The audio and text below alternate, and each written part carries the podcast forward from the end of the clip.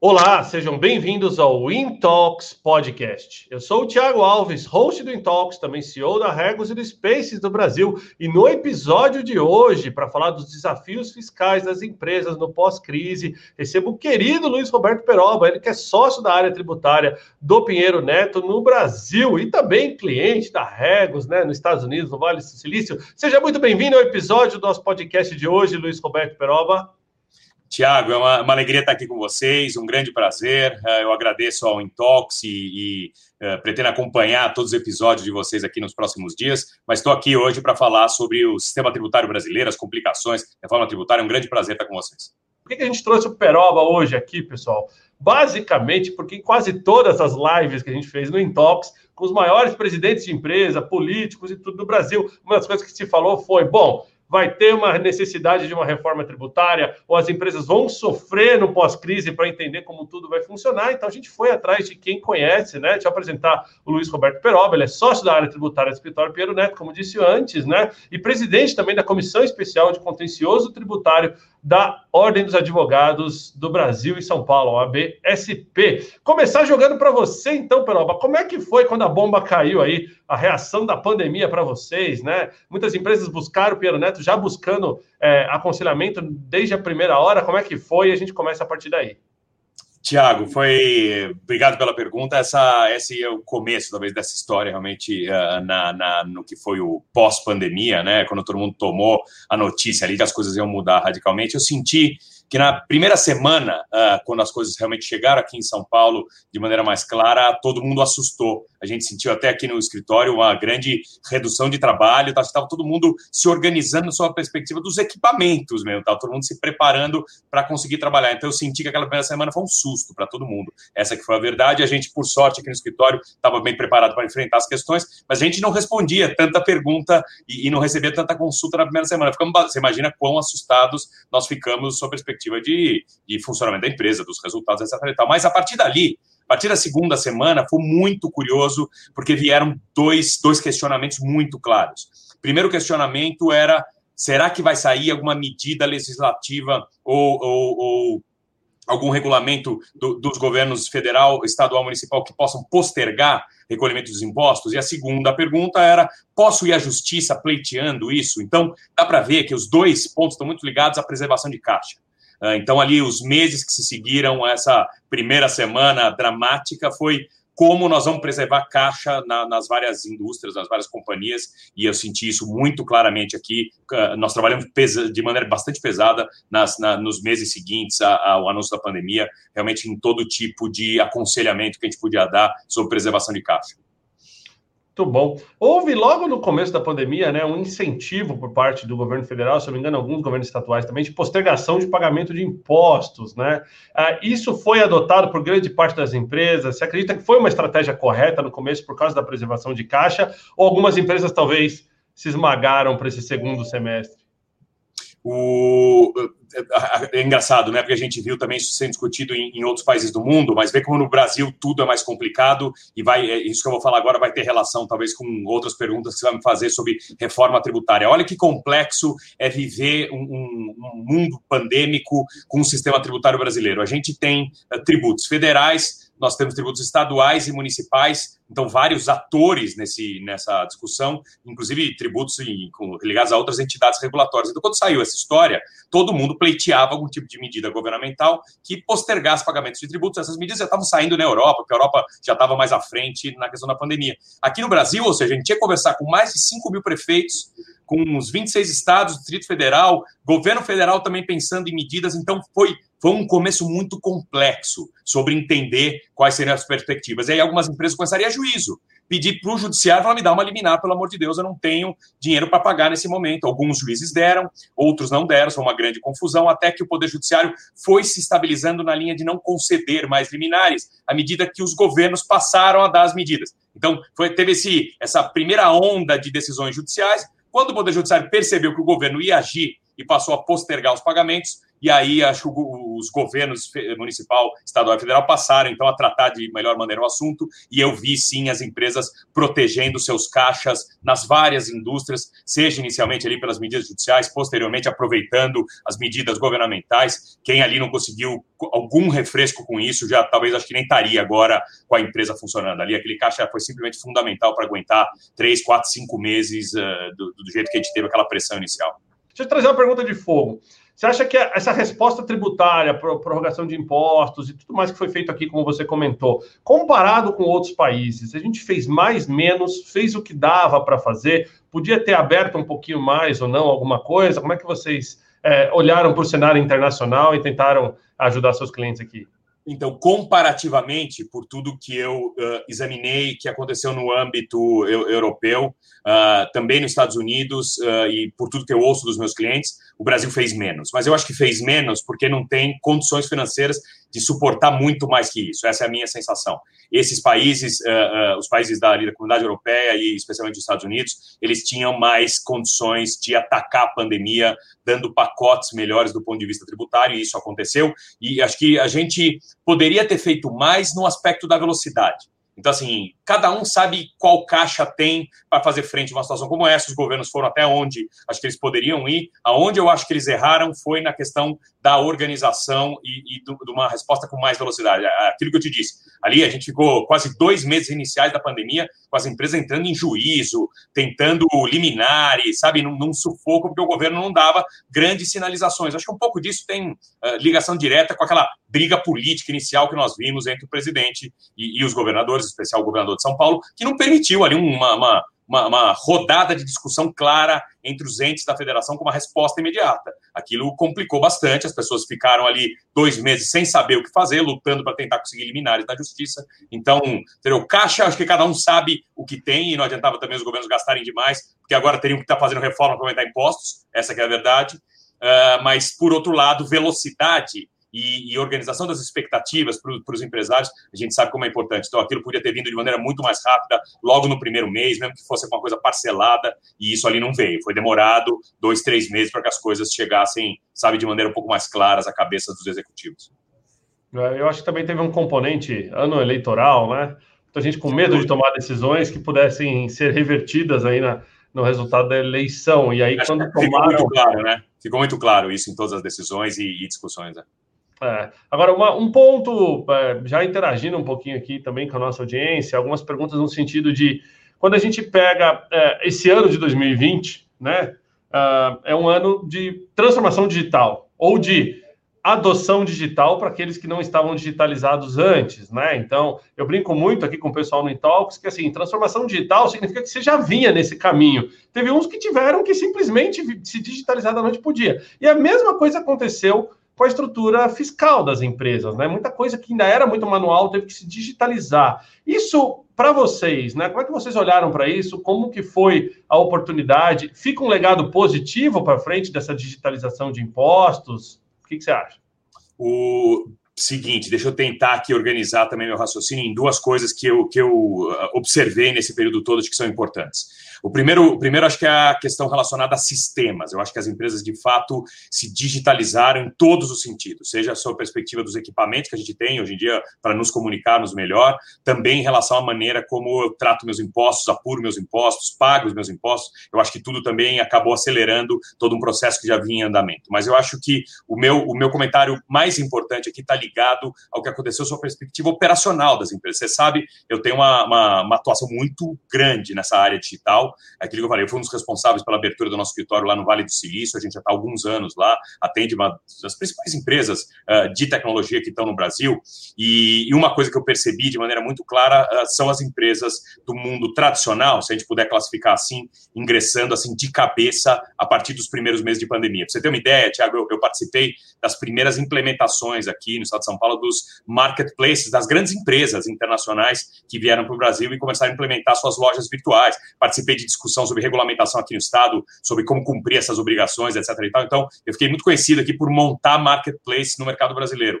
O que eu percebi aqui nos últimos quatro, cinco meses são empresas da economia tradicional, gente que vende eletrodoméstico, gente que vende, uh, sei lá, fertilizante, trator, carro, precisando montar um marketplace, entendeu? Então, gente que estava acostumado com redes de distribuição, fazer visitas uh, aos, aos seus compradores, eh, para fazer realmente reuniões presenciais. É, acho que era a forma como alguns mercados trabalhavam. E os caras, na, nas conversas que tinham comigo, falam: pô, esse negócio de marketplace ou implemento ou não vendo mais, porque as pessoas de fato estão saindo menos, elas aprenderam a, a, a, viver em casa, comprar em casa. Então, se eu não estou vendendo na internet hoje em dia com alguma coisa muito bem implementada, eu simplesmente não vou vender. Então, eh, eu, eu senti assim: a quantidade de projetos de criação de marketplace que eu recebi aqui nos últimos meses é, foi uma das coisas que mais me espantou desse período todo de pandemia, sabe?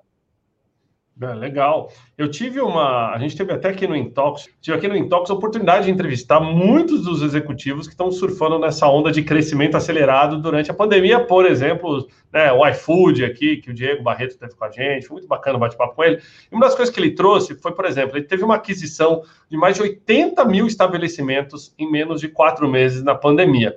E uma das coisas que ele sentiu dificuldade foi exatamente a questão tributária, né? Porque muitos desses estabelecimentos ainda estavam na nota fiscal de papel, não tinha um TEF, não tinha um PDV, não tinha nada disso rodando ali. E de repente você teve que digitalizar, né?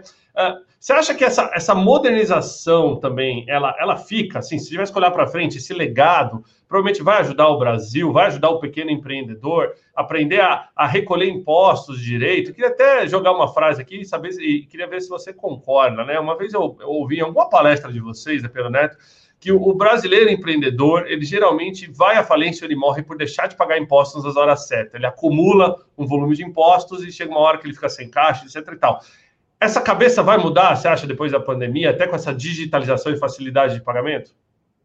Eu, eu, acho que sim, eu acho que essa foi uma mudança radical e eu, eu acho que não tem volta, viu? E, e, sinceramente, eu acho que ela se aplica a todas as situações. É, o que a gente teve, a gente já vinha uh, vivendo um processo de digitalização mundial. Eu acho que o que aconteceu, e talvez esse seja o principal legado positivo numa crise tão difícil como foi essa da pandemia, ou como está sendo essa da pandemia, Tiago, essa questão de realmente acelerar o processo de digitalização. A gente chamava, é engraçado, alguns anos eu chamava de economia digital, essas big techs, que eram as empresas que eu estava acostumado a lidar aqui no meu dia a dia no escritório, eram as empresas que eu trouxe para o Brasil para e começaram a criar um ambiente de economia digital aqui, mas agora, evidentemente, economia digital e alguns doutrinadores da economia já estão falando por aí, gente, é tudo, não dá nem para dividir mais o que é economia digital e economia. A economia passou a ser digital.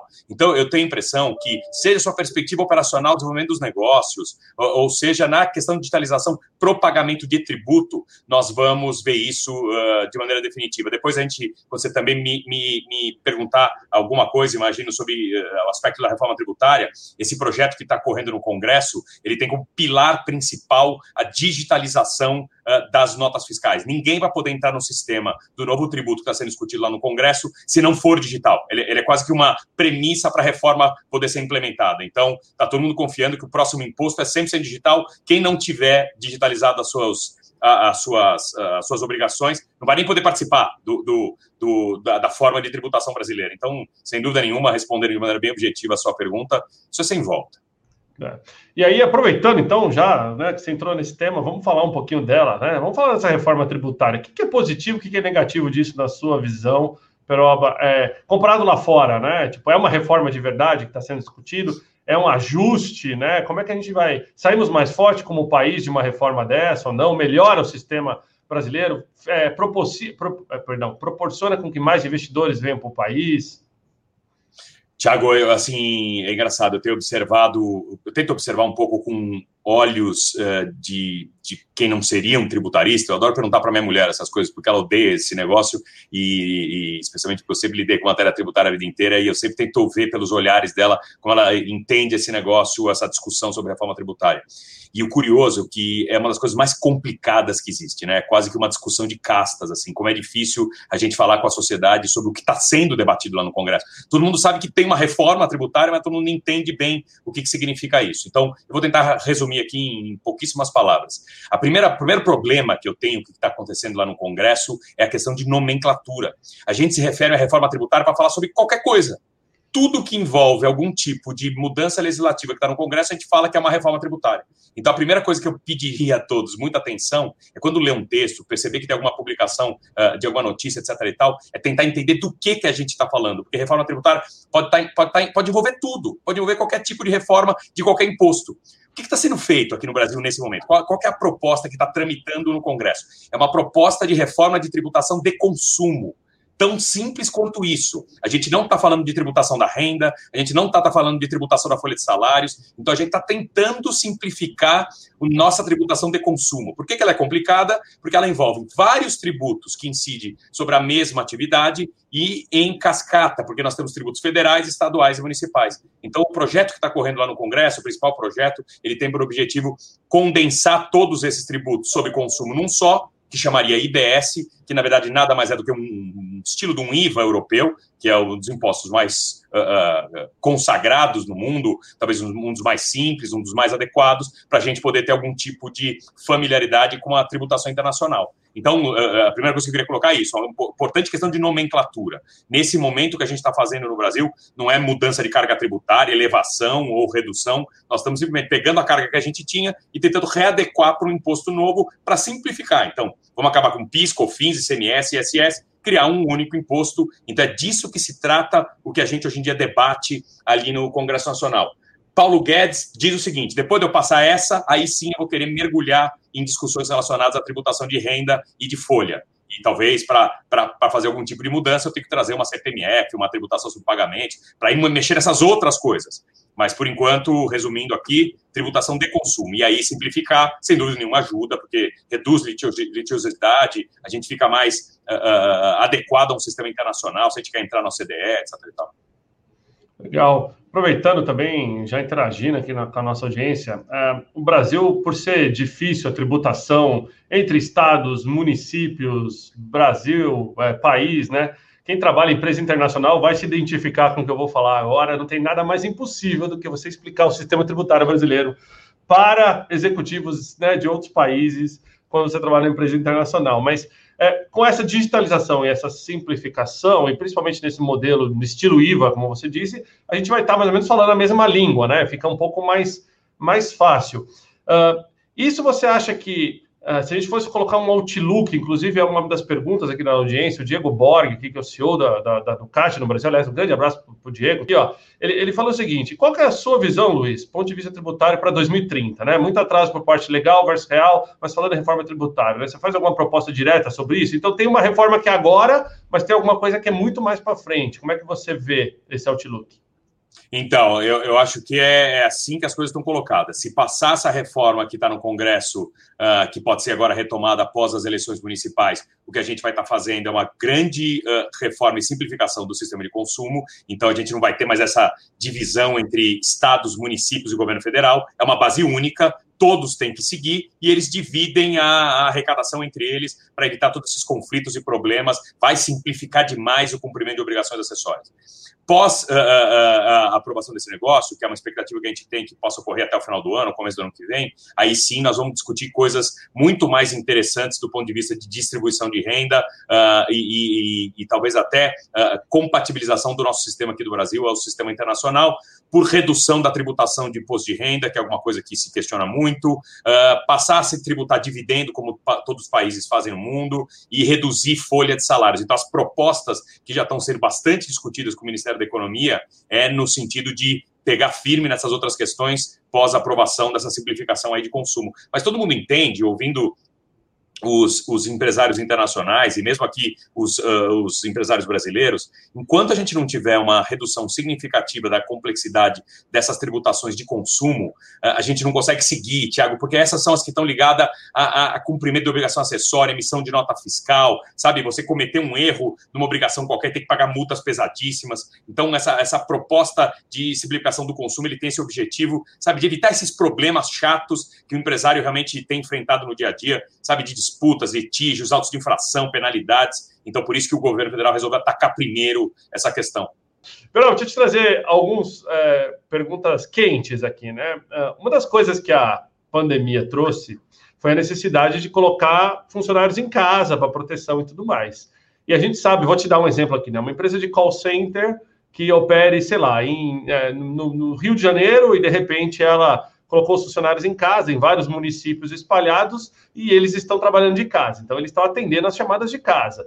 Hoje a lei diz que você recolhe o seu imposto sobre o serviço no município que é prestado. Antes era prestado tudo no Rio de Janeiro, agora, durante a pandemia, está sendo prestado de maneira pulverizada. Na pandemia vale tudo, essas empresas têm que ficar espertas é, durante esse período ou não, né? Como é que é, é, um olhar mais ou menos legal sobre uma situação como essa que eu te disse, ou não? Vai ter um embrólio vindo aí? Tiago, você tocou nos assuntos que, que é curioso, isso, você tocou nos assuntos que tem sido mais discutido aqui, que eu tenho recebido muitas perguntas nos últimos tempos. Evidentemente, para que, quem vive esse mundo de ter que pagar ISS, sabe como é complicada essa definição de local da prestação de serviço. É uma coisa.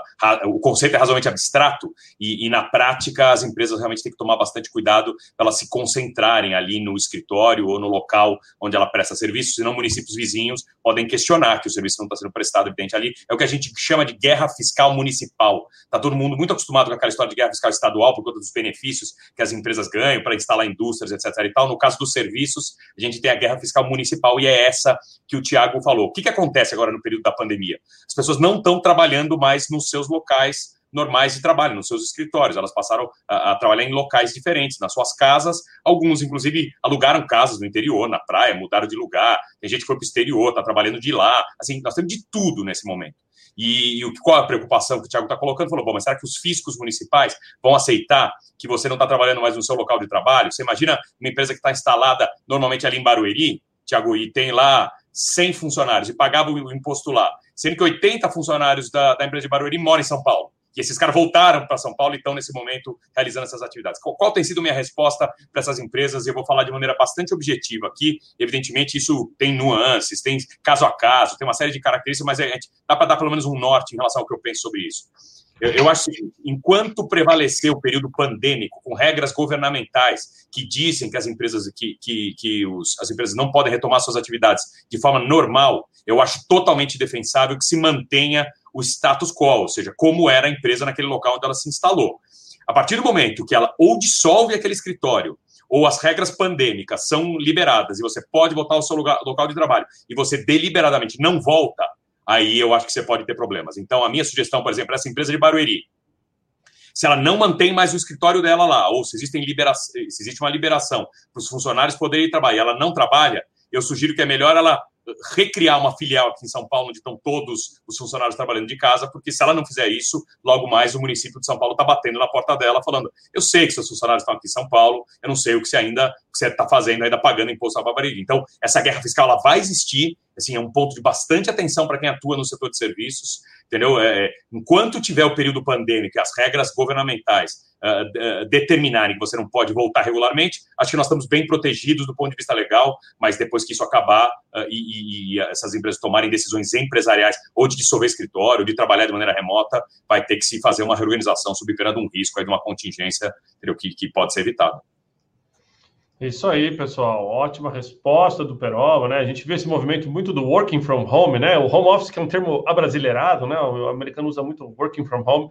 E a gente tem visto aqui, até para o benefício do Peroba, na Regos, no Spaces, os clientes cada vez mais voltando para os escritórios com medo exatamente de é, o, o quão aberto ainda é as questões é, legais ainda, sejam elas trabalhistas ou fiscais, de você ter toda a sua mão de obra trabalhando é, de maneira remota, né? Tem a questão trabalhista, afinal de contas, muitas empresas não tinham, e até queria pedir a tua opinião nisso, assim, mas muitas empresas não tinham uma política de trabalho flexível, não tinha política de home office. Aí, de repente, coloca todo mundo em casa, não cuida da ergonomia do funcionário, não, não, não controla horário, não controla a jornada. Isso não pode ser um passivo também, é, Peroba, olhando para frente, assim, acabou o horário comercial. Como assim? Acabou? Tudo vale? Não. Não, não tem, não tem a menor dúvida. Uh, tanto, tanto, que uma das grandes preocupações que a gente teve aqui no escritório, aconselhando nossos clientes, é, é, é, segurar um pouco o ímpeto dos executivos que, naquele momento, um pouco sensibilizados, queriam fazer anúncios, uh, sabe, dizendo, ah, ninguém precisa voltar até final de 2021. Uh, eu acho que são, tem que ser esse tema é um tema que tem que ser muito bem pensado. Não dá para a gente simplesmente se pegar pela emoção ali e começar a liberar publicamente os funcionários, uh, sabe, de maneira, uh, de maneira muito clara, sem possibilidade de volta, sem que se tomasse todos os cuidados, seja do ponto de vista legal relacionado à tributação, aquilo que eu acabei de responder, mesmo no processo trabalhista, é isso. A partir do momento que você diz para o seu, seu funcionário fique em casa e trabalhe de lá, você tem que eh, prover as mesmas condições de trabalho que você provê no escritório. Então, para fazer esses anúncios públicos, Tiago, que parecem bonitos no primeiro momento, sua perspectiva uh, de recursos humanos, assim, ou seja, eu estou entendendo o momento, então vou deixar o pessoal em casa, uh, uh, você está criando problemas sob a perspectiva tributária e mesmo trabalhista. Então, uma das coisas que a gente tem aconselhado e tem pedido muito para os nossos clientes é, antes de tomar essas decisões, se assegure que, em primeiro lugar, do ponto de vista tributário, isso não vai ter impacto, e do ponto de vista trabalhista, você está garantindo ao seu funcionário na casa, se, se é que vai para esse regime total da pessoa trabalhar em casa, as mesmas condições de trabalho. Se for só uma questão de uh, um dia de, de ambiente virtual, alguma coisa um pouquinho mais flexível, aí sim, eu acho que pode ser alguma coisa com mais flexibilidade, a comunicação é mais simples, mas precisa ser bem organizada também, bem discutida dentro da empresa e bem comunicada aos funcionários. Não tem a menor dúvida, uh, não, não se faz esse tipo de anúncio ou comunicação uh, do RH da, da companhia para os funcionários na emoção. Esse é um assunto que traz bastante consequência do ponto de vista tributário e trabalhista e que precisa ser bem avaliado.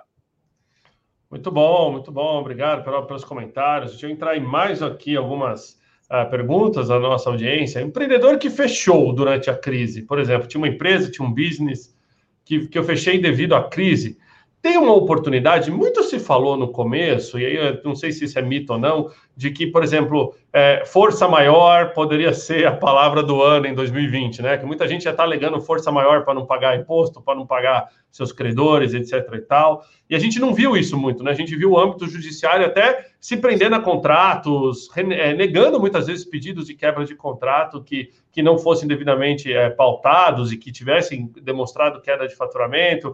Mas você acha que o empreendedor que fechou devido à pandemia, ele tem oportunidades de conseguir créditos, alguma coisa assim, não? É, essa, essa, é uma ótima pergunta, porque é, efetivamente é isso que está acontecendo. Com quem teve problemas lá naquela época, está todo mundo agora tentando se reinventar. Que, como é que isso funciona do ponto de vista jurídico, especialmente do ponto de vista tributário? Uh, ali naquele começo, naquelas primeiras disputas judiciais, Tiago, como eu te comentei, antes do governo trazer realmente um pacote de postergação de tributos, é, utilizava-se muito essa, esse argumento de força maior, entre outros, e o Poder Judiciário ali, em algumas liminares, até, até aceitou no início essa possibilidade, quando estava todo mundo bem, bem assustado com o tema, ele até deu. Depois que o governo começou a implementar medidas de postergação e parcelamento de impostos, o governo, o Poder Judiciário abandonou essa ideia e falou, não, não posso, eu não posso ser tão radical, porque senão, se todo mundo parar de recolher impostos também, aí o governo não vai ter nem condições de fazer frente a, a, aos recursos que precisa para a pandemia, para atacar a pandemia. Então, realmente, isso caiu por terra. Quem teve condições de se reinventar, se reorganizar em relação à caixa uh, e, e, tentou todo tipo de, de, alternativa possível, sobreviveu e agora talvez tenha uma, no segundo semestre aqui, tem a possibilidade de crescimento. Quem não teve, uma das coisas que, sob a perspectiva tributária e mesmo legal, é, é fundamental é que tem uma hora que você tem que parar a empresa não, não faz muito sentido se você não consegue se manter sua perspectiva de caixa,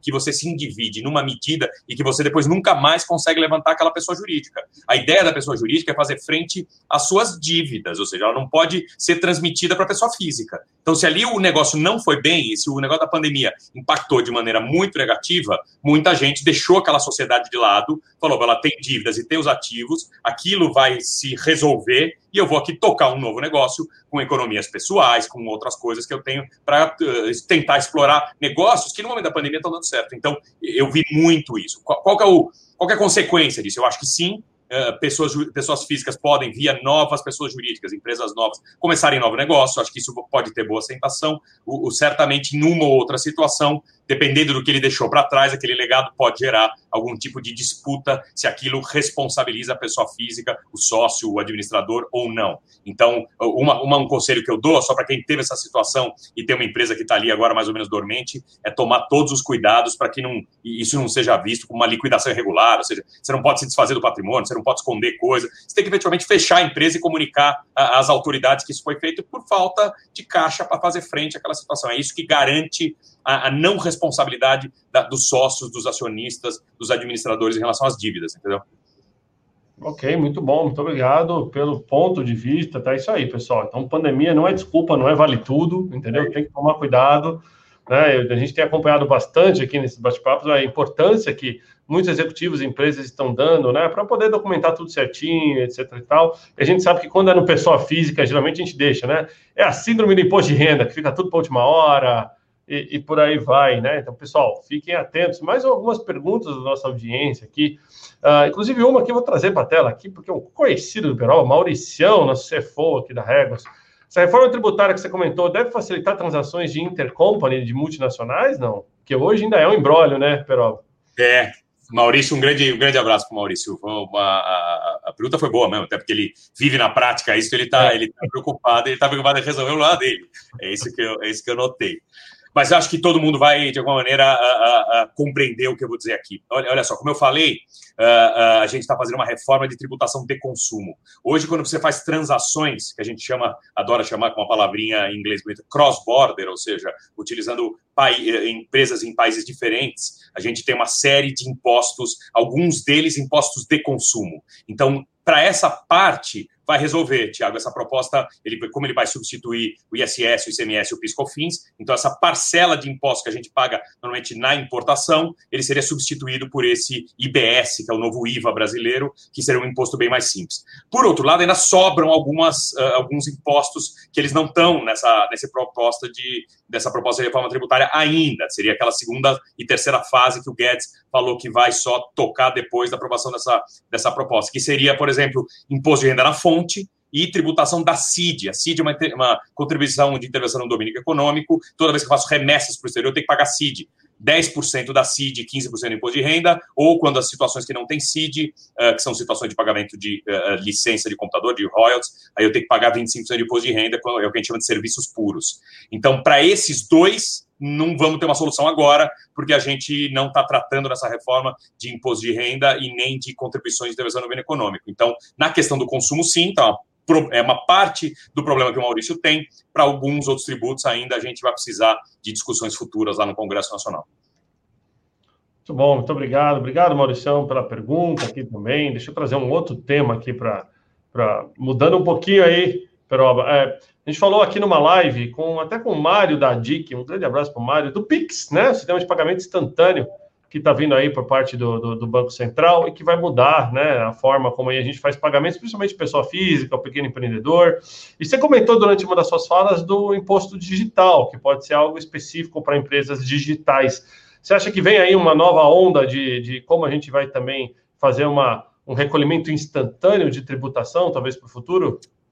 Uh, ótimo ponto. Assim, a discussão do Pix está chegando agora e a questão está sendo uh, acabou de ser regulamentado. Está todo mundo tentando compreender exatamente o que, que vai ser, o que, que vai ser isso e como vai funcionar. Uh, eu acho também isso tem dois lados. O primeiro lado é vai facilitar uh, o pagamento de tributos, que eu vou poder usar agora um tipo de pagamento instantâneo, não tem a menor dúvida. Logo mais a gente vai ver Receita Federal, uh, Receita Estadual e Municipal fazendo convênios com as instituições para possibilitar pagamento via Pix, acho que certamente a gente vai ver isso rapidamente. O outro lado da história, que talvez seja o ponto principal da sua pergunta, é isso vai de alguma maneira impactar na forma de tributação? E aí, em relação a isso, eu tenho, tenho só algumas, algumas observações importantes aqui. Está sendo discutido no Brasil bastante, tem três ou quatro projetos no Congresso Nacional para a criação de um digital tax. A gente chama, para os especialistas da matéria, a gente chama isso de TST, que é o termo, a sigla que se emprega aos, aos impostos digitais que foram criados na Europa. A gente não pode confundir, eu vi que isso está sendo discutido bastante na imprensa e, assim, e não de maneira adequada. Eu tenho até depois, se alguém quiser ver, um, um artigo no Valor Econômico em que eu trato bastante dessa matéria, explicando o que é o Digital Tax, por que isso não deveria vir para o Brasil. Em poucas palavras, Tiago, lá na Europa eles criaram esse negócio enquanto o governo americano não senta na mesa para alocar lucros dessas grandes empresas de tecnologia nos países europeus, porque eles exploram todo o mercado consumidor e eles não têm presença física. Aqui no Brasil, essas empresas vieram para cá.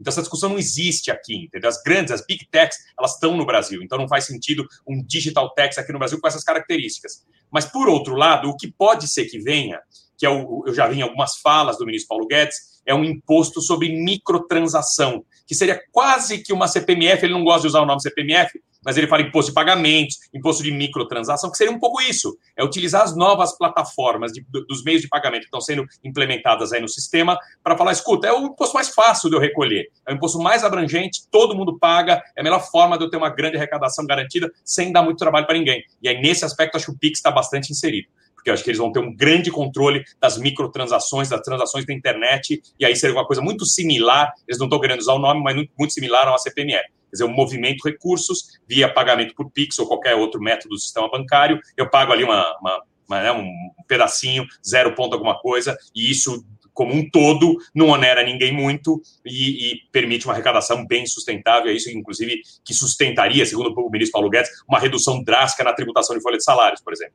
É uma das condições que ele queria colocar na mesa. Muito bom. Sabe que CPMF durante um tempo é, era um termo tão negativo que você usava até para xingar as pessoas, né? Seu CPMF. Agora a gente atualizou para 2020, né? Quer xingar alguém, chama de 2020. Brincadeiras à parte aqui, Peroba, mais um, um tema rápido aqui para ter um pouquinho da sua da sua visão. Inclusive, veio uma pergunta aqui do Fernando Sora, fundador do Procurement Club, né? Clube de profissionais de compras aí do Brasil, com mais de 300 profissionais, onde ele traz um ponto interessante.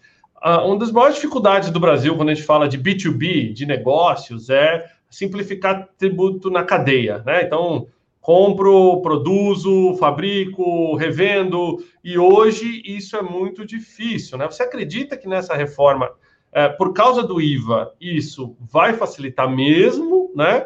Ou talvez a gente só vai digitalizar a forma como é feita essas transações. Ou seja, a gente tem um ganho operacional de eficiência, mas não necessariamente um ganho financeiro por essa, é, por essa é, simplificação na cadeia de impostos.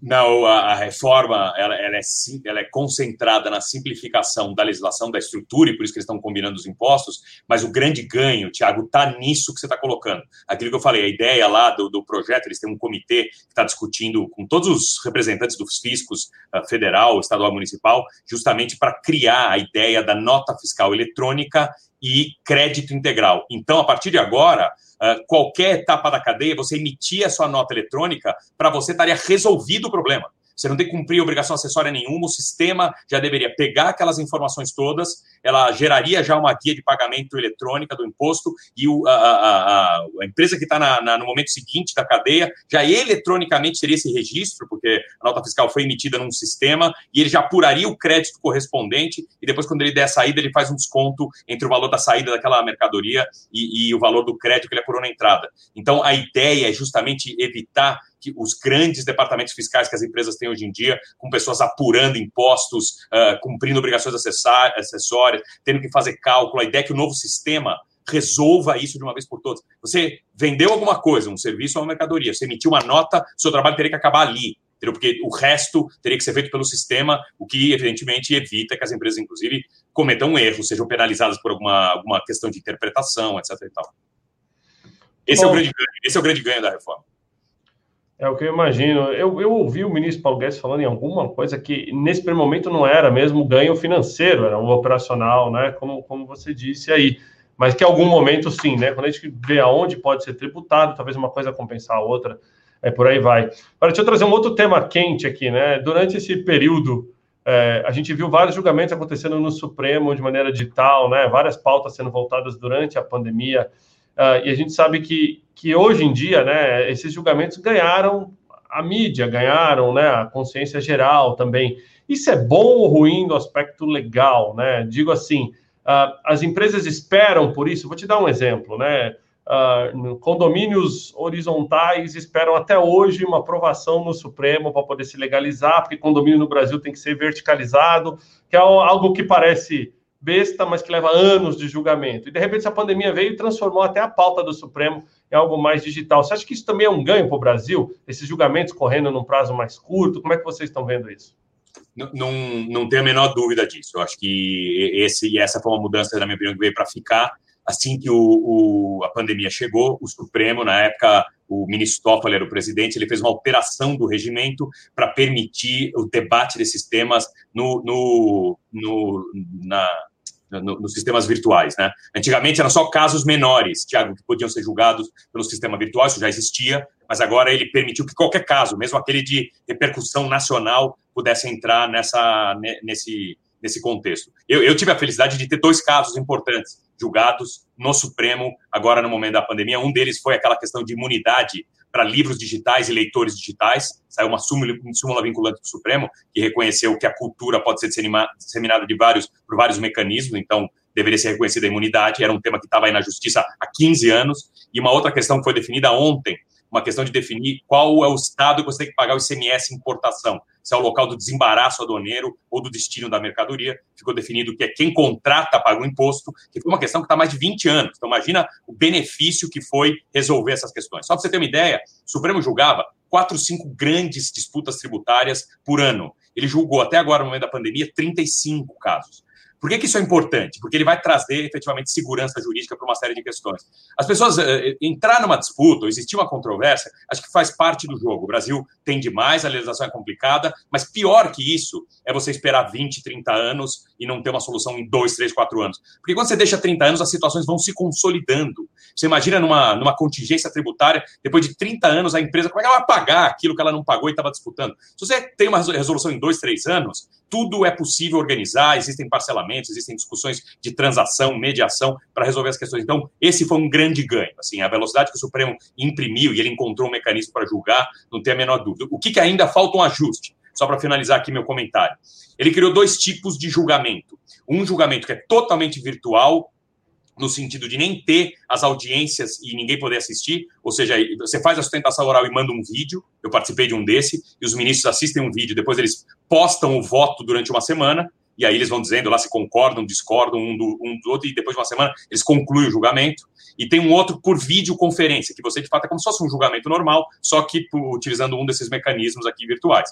Esse segundo, evidentemente, é muito melhor, então os advogados estão reclamando muito do primeiro, porque no primeiro ele não tem muita interação e o advogado não consegue fazer interferência no julgamento, ele não pode levantar uma questão de ordem, não pode esclarecer um fato. Então, acho que eles vão só ter que se adequar a escolher ali um, um, mecanismo adequado de julgamento, mas assim, eu sou totalmente favorável à virtualização do julgamento. Você imagina quantas viagens minha para Brasília foram economizadas uh, nessas situações, entendeu? Não, não tem a menor dúvida que, que isso veio para ficar. Eles vão ter que só encontrar ali um sistema que permita uh, que, que, os advogados se comuniquem adequadamente, que você não, não infrinja nenhuma regra relacionada ao devido processo legal, a forma de comunicação, mas assim, foi, foi, um grande avanço, foi um grande avanço, porque muitas questões que estavam há décadas se, se consolidando, uh, agora tiveram solução definitiva. Ontem, para você ter uma ideia, ó que tema, e eu, eu finalizo com esse comentário, mas ó que tema importante que foi definido fazia pelo menos 30 anos que a gente não sabia aqui no país se a gente tributava licença de software como mercadoria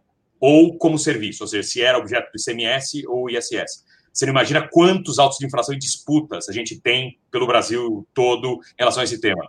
Ontem, o Supremo concluiu então, e definiu que tudo relacionado à licença de software tem que ser visto como serviço e não como mercadoria, ou seja, os estados não têm condições de cobrar imposto sobre isso. Nós ficamos 30 anos com esse assunto pendente e o Supremo resolveu agora. Então, algum benefício essa questão da pandemia nesse aspecto de aceleração dos julgamentos ele trouxe. Muito bom, muito obrigado, Peroba. Agora mais uma pergunta nesse tema. Uh, até veio da nossa audiência aqui. Obrigado, pessoal. O pessoal está bem participativo aí, legal. É, teve uma época, acho que antes da pandemia, que é, a área tributária, principalmente assim, agora voltado para o mercado, os advogados, né? Eu, por exemplo, eu devo receber um inbox por dia no LinkedIn de alguém me oferecendo para reduzir meus impostos e recuperar crédito de alguma coisa que eu nem sabia que eu tinha uh, e que muitas vezes virou um spam, né? Tipo, banalizou até nesse sentido, né? Qual é a sua dica agora, Luiz Roberto Peroba, né, para esse tipo de abordagem, né? É, quando a gente está falando de impostos, é algo tão sério e tudo, né? Você acha que, que não teve aí uma banalização dessa questão de recuperação tributária nos últimos anos por parte de consultorias e tudo mais? Porque na visão de vocês, como um escritório gigantesco, vocês vão estar sempre olhando, né? É, a, a, lei como um todo e tal. Isso que eu estou te falando é uma verdade ou aconteceu só comigo? Você tem visto aí no mercado? Como é que tá? Não, acho que você tem toda a razão, Tiago. Até eu recebo proposta de, de, de para você ter uma ideia. As pessoas nem olham para que mandam, é uma loucura. Assim, virou, virou quase que um spam. E qual, qual, qual a razão, qual a origem disso? Uh, é tanta complicação, são tantos temas, são tantos impostos, então são tantas controvérsias, que hoje em dia, aquilo que eu falei, julgar agora, o Supremo julgou 35 temas, para você ter uma ideia, sabe quantos temas tributários tínhamos? Agora, claro, teve essa redução, mas antes da pandemia, nós tínhamos 110 temas relevantes tributários para serem resolvidos. julgaram 35, ou seja, a gente tem mais de 70 ainda restantes aí para a gente resolver. Então, quando, quando o negócio tem esse tamanho e vira tão complexo, uh, isso faz com que ninguém mais compreenda nada.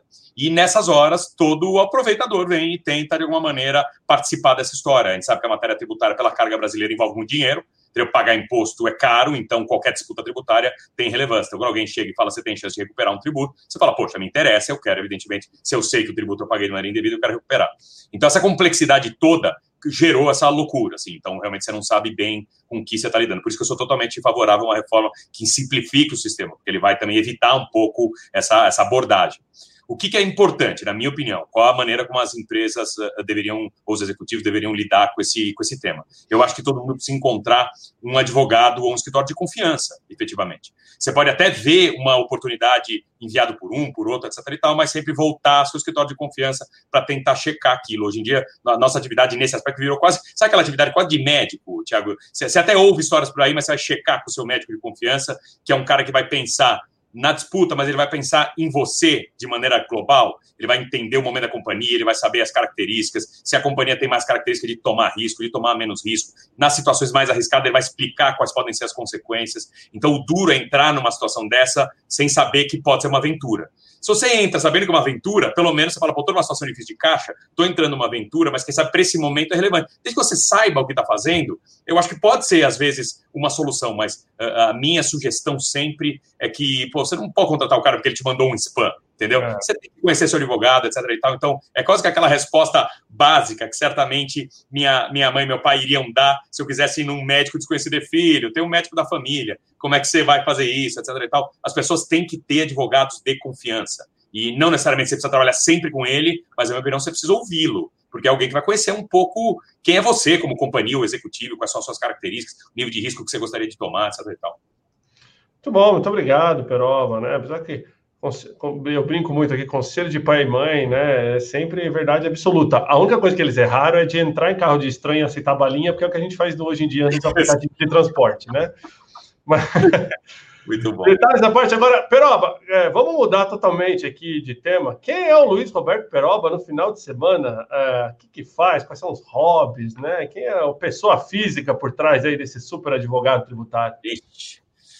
É mais, é mais difícil falar da vida pessoal do que da vida profissional. É engraçado. Né? A gente se acostuma fazer tanto webinar falar de matéria tributária que isso, isso sai fácil, quase que, quase que de maneira instantânea. Quem, o uh, ah, que, que eu sou e como eu faço, o que, que eu faço nas minhas, nas minhas horas vagas, né?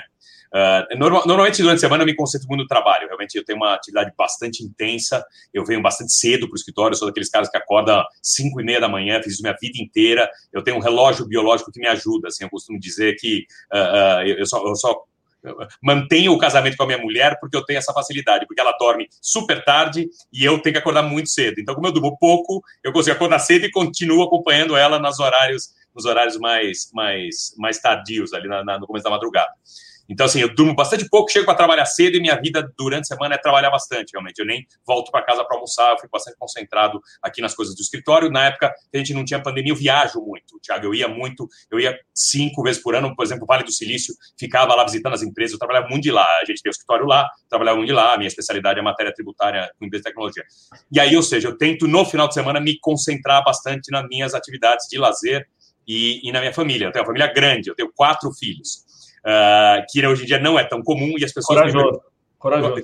Então, as pessoas me perguntam sempre: ah, é o segundo casamento? Essa é a primeira pergunta. E a outra pergunta é: ah, Uh, tem gêmeos, porque evidentemente hoje é comum, pelos métodos que a gente tem né, de, de gravidez, uh, muita gente tem gêmeos, às vezes trigêmeos e tal. No meu caso, nenhuma das duas coisas aconteceu. É a minha mesma esposa, assim, a gente está casado há mais de 20 anos, e, e, eu tenho e eu tenho quatro filhos, e foi de fato um de cada vez, ou seja, não foi fácil esse trabalho todo. Então, eu me dedico muito à minha família, meus filhos, a gente fica muito junto no final de semana, e meu grande uh, hobby, meu grande lazer é futebol. Eu adoro futebol, adoro jogar futebol e adoro assistir futebol. Sou São Paulino, fanático. Estou muito feliz, evidentemente, hoje, por conta do jogo contra o Flamengo, mas eu vou ao estádio todos os jogos. Eu simplesmente não perco nenhum. Meu sogro é dirigente de São Paulo, minha mulher é fanática, meus filhos são fanáticos. Nós vamos a família inteira para o estádio, todas as vezes. A gente não perde nenhum jogo, às vezes fora de São Paulo. São Paulo a gente não perde nenhum, fora de São Paulo a gente vai alguns. Uh, e quando a gente não está quando a gente não tá no estádio, a gente está em casa assistindo alguma coisa de futebol ou de ou esportivo. Nós estamos também super fãs de NBA, minha mulher é basqueteira, minha, minha, família é bem esportiva, assim, sabe? Então, a gente, todos nós gostamos muito de ir ao campo, ir ao estádio ou assistir jogos. Futebol, evidentemente, é o esporte principal, mas a gente faz isso com, com basquete, faz isso com, com outras modalidades também. É uma vida muito familiar ligada ao esporte, eu diria assim. Ah, muito legal, parabéns. É, em comum aí também. Tentei levar meus filhos para torcer para São Paulo também, puxar o pai, mas não consegui, viu? É, então. é, puxar a mãe. Na minha, na minha, família não é, na minha família não é uma opção. Ah, então. Mas, ó, o único jogo isso aí eu vou contar aqui, o pessoal dá risada, né? Eles foram em vários jogos do time que eles torcem, a qual eu me recuso pronunciar o nome aqui, e não ganhou. E eles, eu levei eles no jogo da Legends Cup ali no, no, no, no Morumbi, São Paulo ganhou. Eu falei, tá vendo? Ó, se vocês viessem no time do papai, vocês ganhavam, tá vendo? É simples assim. Mas não consegui mudar o os meus, Tiago, eles foram criados desde pequeno com essa cabeça, e lá em casa, o único assunto que se, que se, que se discute é São Paulo. Todos eles foram batizados no campo, tem toda uma história, do meu sogro, tem toda uma história super forte, assim, com São Paulo. Então, assim, quando eles entenderam que eles eram gente, eles já sabiam que era São Paulino. É que não tinha nem dúvida, não tinha muita chance de ter dúvida. Então, então pelo menos o convívio, convívio é simples lá em casa, então todo mundo torce pro mesmo time.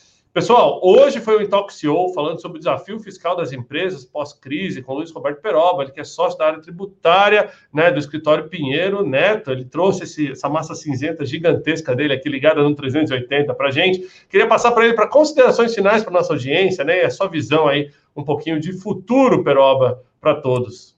Tiago, primeiro, obrigado pelo convite. Uh, parabéns pelo, pelo escritório no Rio. N nós temos uma unidade grande no Rio também. A próxima vez que eu for ao Rio, pós aqui período de pandemia, certamente vou visitar lá as novas instalações de vocês. Então, parabéns e, e sucesso lá para a unidade. Obrigado.